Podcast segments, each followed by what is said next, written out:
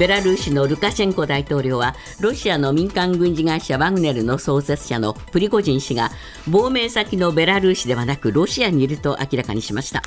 ワグネルの戦闘員についてもウクライナ東部の常設の宿営地にいると示唆しました。アメリカのイエレン財務長官が昨日中国の北京に到着しました。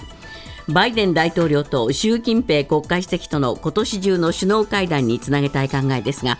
中国の半導体材料の輸出規制をめぐり対立が激化していてイエレン氏の訪問が緊張緩和につながるかが焦点となります。アメリカの IT 大手メタが日本時間の昨日朝新しい SNS スレッズの提供を開始し開始から1日経たずに登録者が3000万人を超えました。スレッズは投稿できる文章の文字数がツイッターよりも多く同じくメタが運営するインスタグラムと連携した上で無料で利用できます。福島第一原発の処理水の放出計画をめぐり韓国政府が放出後に専門家による現地視察を改めて受け入れるよう日本政府に要請する方向で調整していることが分かりました。名古屋港のコンテナターミナルで今月4日の朝から続いていたシステム障害が昨日復旧しコンテナの搬出や搬入の作業が全面再開しました。システムは身代金要求型ウイルスランサムウェアに感染していて警察はサイバー攻撃の可能性もあるとみて調べています。静岡市の国道1号バイパスの工事現場で発生した橋桁の落下事故を受け国土交通省は昨日全国で行われている同じ手法の工事を一時中止して安全点検を行うよう指示したと発表しました。旅行大手の JTB は今月15日から来月31日の夏休み期間の旅行者数が去年より17.8%増えて7370万人になりそうだという推計を発表しました。新型コロナウイルスの流行前にあたる2019年の7543万人には届きませんでしたが国内旅行に限るとコロナ前を超えました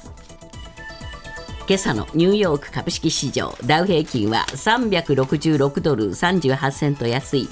3万3922ドル26セントナスダックは112.61ポイント下落し、1万3679.04ポイントで取引を終えました。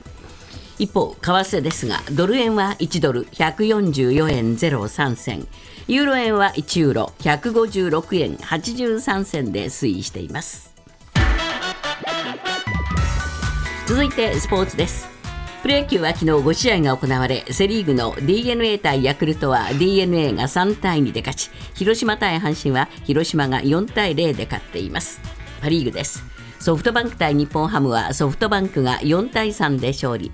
ロッテ対西武はロッテが延長10回7対6でサヨナラ勝ち。楽天対オリックスは楽天が3対0で勝っています。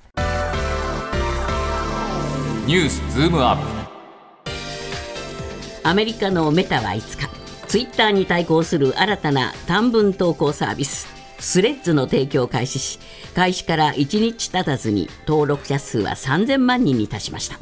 スレッズは最大500文字の文章や最大5分の動画写真などが投稿できトラブル続きのツイッターに代わるサービスとなるのか注目されています。ニュースズームアップ。新サービススレッズって何？えー、今朝のコメンテーター伊藤洋一さんです、えー、1日足らずで3000万人に達したというんですが、はい、そのうちのお一人が伊藤洋一さん、はいえー、今朝入りました。アメリカから帰ってきてね、えー、今日番組でやるな。よし入ろうと思って。早いんだね。まあ早速ですが今あの安子さんがスレッズって何？って言ってましたから、伊藤さん、そこからお願いしますよ。そうですね、えー、まあ、あのツイッターはね、140字で、えー、あの表現するじゃないですか、はい、スレッズって500字までできるんです、はいはい、だからまあ、短文投稿サイトっていうにはちょっとふさわしくないなと僕は思っていて、えー、今起きていることはどういうことかというと、ツイッターが短文じゃないですか、うん、140ね、はいはい、その上に今度、あのなんだ、上っていうか横にね、えー、あのスレッズができて、えー、もっと長い文章や写真をで投稿できるインスタグラムとフェイスブックがいろいろあ、まあ、そうですね。重なってきてるじゃないですか。そうですね。僕はだから SNS の重層化って呼んでるんですよ。で新しいものがまた一つ出てきましたということですね。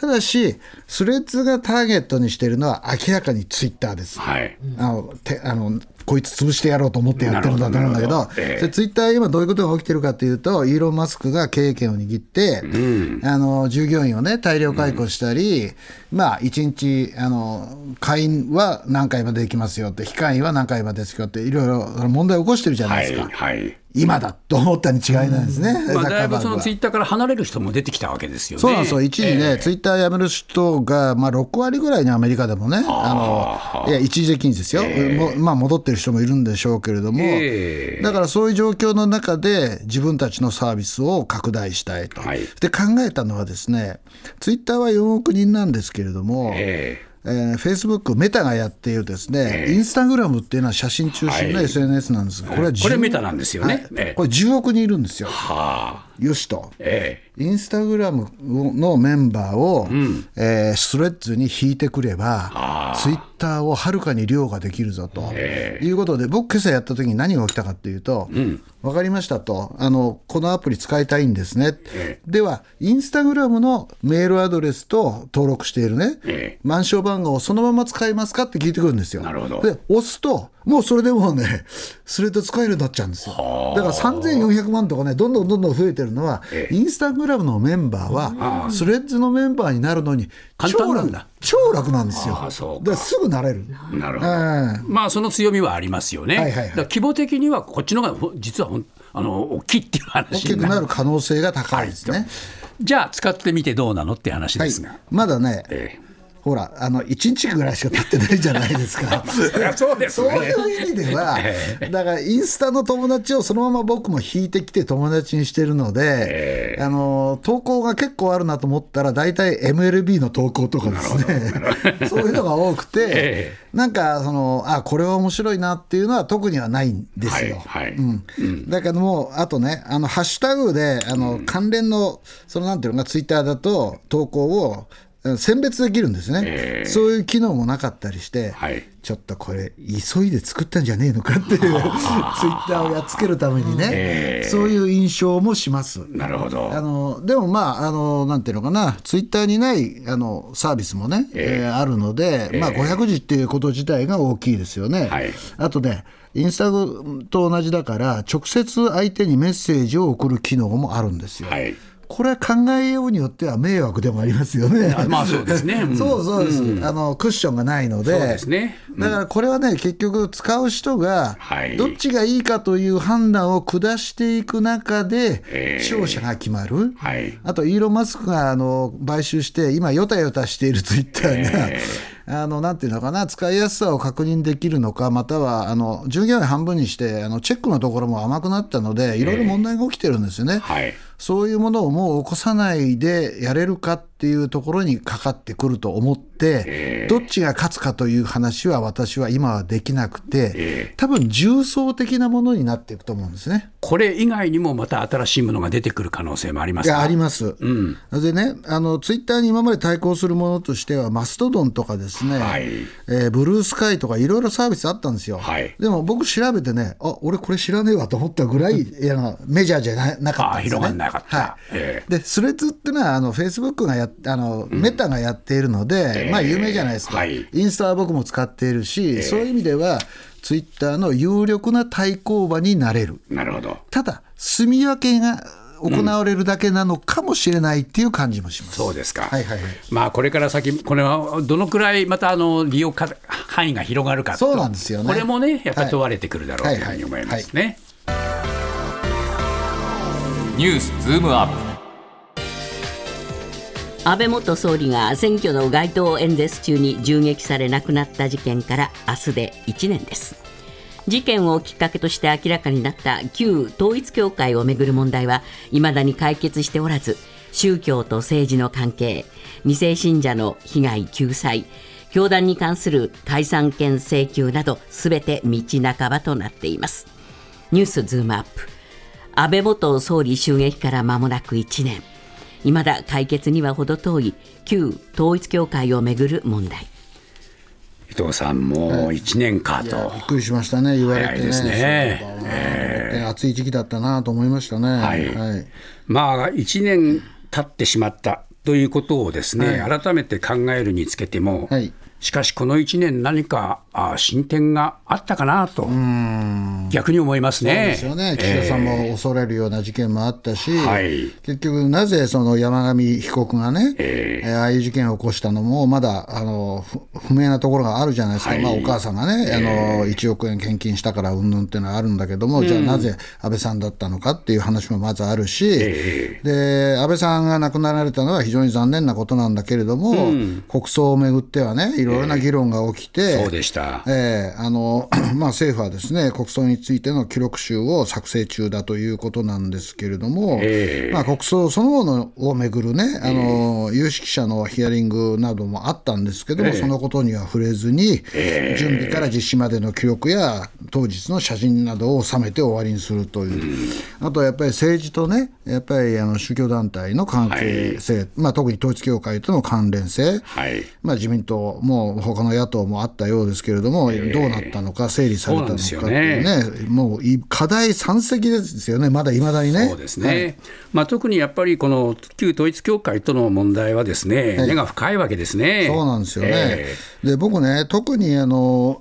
先月あったニュースで衝撃を受けたのはですね、はい、教団のハン・ハクチャ総裁がですね、えー、こういうことを言ってるんですね。日本の幹部らおよそ1200人を前にですね、岸田総理や日本の政治家を韓国に呼びつけて教育を受けさせなさいってこう言ったというね。この表現は強烈ですよね。ねなんだ、何考えてるんだっていう感じがしますよね。えー、まあ、だから、その総裁としてはね、あの岸信介、えー、さんの頃からね、はい、日本の政治の中中枢にね、食い込んでいたこともあって、はいはいはい。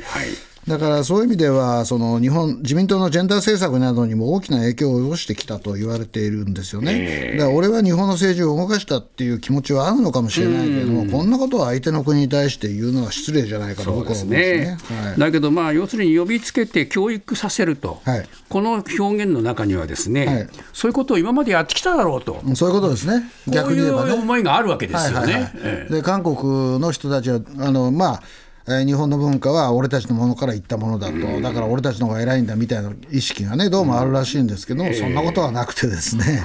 えー、それは思い違いにしすぎないなというふうに思っていて、大体、日本の政治家を教育するとかね、それ何なんだということな感じがしますよね。だから、まあ、今、自民党もを中心にですね、はい、日本の政界にその旧統一教会と関わっている政治家がたくさんいるわけですよね。はい、そういうことですね。でこういう人たちには、そういうその教育っていうものがね、はい施されてきたのかなと、うん、そういうふうに思いますよね。よね。えー、だからそれに対して、じゃあ、日本政治家はどういう立場を取ってきたし、えー、まあ、票が、票を持ってるから弱いんだっていうことはあるのかもしれないけど、それにしてもね、えー、海外の、そのなんていうのかな、団体に日本の政治が支配されるようなね、うん、左右されるようなね、影響されるようなことはあってはならないなというふうに思うんですよね。そうでしょうね、まあ、この質問権っていうものをね、はい、行使するという形で、はい。はい、旧統一教会に対してはですね、い、ろいろ調査をしているわけですけれども、ね、今まで6度もやったらしいですよ。だんだんだんだん先細りになっちゃってるんですよね。僕ね、これびっくりしたんですけども、えー、初回は、えー、まあ、質問権行使したら、段ボール8箱に積もって、登ったら、うん、あの資料が提供されましたと、えー、でもね回、回を追うごとに減少して、えー、5回目はレターパック1通、はい、6回目は封筒型の郵便物1通と宅配袋2つだったであのだんだんねなんていうのあまた来たかみたいな感じでね、ね。質問質問権が最初議論になった時ものすごくこれは強い権限だって僕ら教わったじゃないですか、えー、調べたじゃないですか、はい、で向こう全然相手にしてしていなくてね、回数重なっても、なんだ、また来たのかぐらいになっているし、えー、で実際にね、よくよく考えてみたら、強制力はないんだとか、そうなんですよね。資料の提出は任意だとか、はいはいはい、まあ、ずいぶんぬるいんですよね。そうなんですよね、えー、で過去の例を見ても、裁判所が法令違反を理由に解散命令を出したのは、えー、確定したのは2例しかないということで、じゃあ今回もうやむやになるのかなという感じが高いなと思いますよね。まあ、それにしてもやっぱり日本のですね調査に対する熱意といいましょうかね、えー、そういうものがこのところ感じられませんよね、うん、だからまああの政治家もね、えー、自分が問題になるのも嫌だっていうこともあるかもしれないし、はい、なんかその取っかかりは結構みんな一生懸命やるんだっていう感じしたけども、えー、時間の経過の中にまたうやむやとなってね、えー、結局安倍さんの問題も、まああのまあ、その後安倍派がねあの後継者決められないっていう問題もあるんですけれども。はいはいなんかうやむやのままね、忘れ去られようとしているっていうのは、僕は非常に残念ですね、ね、まあ、自民党の行った点検結果も結局、各自の自己申告でしょ。そうなんですよ。これではね、党として調べないのかと僕は思いましたよね。ですよね、まあ、そういう意味では非常にまだまだ不十分なまま1年だと、ね、はい、こういうふうに思いますね。はい、インターネット通販大手のアマゾンジャパンは昨日荷物配送の最終的な作業を担う仕分け施設デリバリーステーションを2023年中に3割増やし全国50カ所以上に拡大すると発表しました。これにより都市部以外でも翌日配送可能な地域が広がるということで物流の2024年問題が叫ばれる中アマゾンは着々と自社での配送宅配網構築に動いています。ニュースズームアップ。注目されるアマゾンの大胆な戦略。伊藤さん、まあ、人手不足深刻っていうニュースはずいぶんこの時間もお伝えしてきたんですけれども、こういう運送業界にあって、今回のこのアマゾンはなかなか挑戦的ですよね。僕はね、聞いたときにね、え？2024年問題どうすんだと、いや本当どうすんだと思ってですね、えー、だって全国で翌日配達、配送ができるようにしようっていうんでしょ、えー、トラックどうやって動かすんだと僕は思ったんですよね。はい、でところがそのニュースをよく見てみると、アマゾンにも戦略があるなと思ったのはですね、えー、これ、キーポイントはデリバリーステーションです。はい、でこれは要するに配送の中心になるところですよね。それを2023年の中にですよ、今年中に、3割増やして、全国50か所移動以上に拡大すると。はい、つまり、荷物をあの配送する拠点を多くするということですね。はいで50箇所っていうのは、まあ、あのアマゾンには別に県境っていう考え方はなくて、証券の考え方があるんでしょうけれども、単純に考えれば、全国津々浦すべての県に各県一箇所はあるぞってみたいな話になりますよね。ありますよってそういうことですよね。そういうことですよね。そこまで持ってってそこはでかいトラックで運ぶけど、えー、あとはその地元の業者、はい、その下請けみたいな形になることもあるかもしれないけど。結局最後は自前のところでね、自前中心にデリバリーしていくっていうのがアマゾンの戦略なんですよ。そうですね。俺たち全部自分でやるぞってこう言ってるに等しいですよね。はい。はい、他のまあやっぱりこういうその楽天とかね、はい、えー、ヤフーとかそういうところはいろいろな宅配の、はい、事業者と提携したりなんかしてますけれども、アマゾンはそれではもう限界があるというふうに踏んだんでしょうね。えー、ヤマト運輸にね、えー、お宅は荷物多すぎるから、もうあのちょっと制限させていただきますと言われたこともあったので、はい、よし、俺たちでやってやろうと言って、ですね、えー、今回はですね、デリバリーステーションと言われるところを11箇所設けるらしいんですよね。えー栃木、群馬、富山、山梨、静岡、奈良、岡山では、うん、えー、それぞれの県で初めてこう開設すると、はいはい、いうことにですね。で、ね、荷物を集約する拠点が利用者の近くにできれば、荷物が届くスピードは速くなる、だから翌日配送が可能だという考え方ですね。ね。まあ、問題は先ほども伊藤さん指摘されましたけども、はい、2024年問題で、はい。これやっぱりトラックの運転手さんたちのあの時間外労働のそうです、ね、上限がね、はい、えー、かかるんですよね、はいはいはいはい、だからそういう意味では物流業界の人手不足はもう深刻になりますけれども、はい、結構いろんなその自営業者たちに対するさ、はい、あのそのなんていうか保証ですね、はいはい、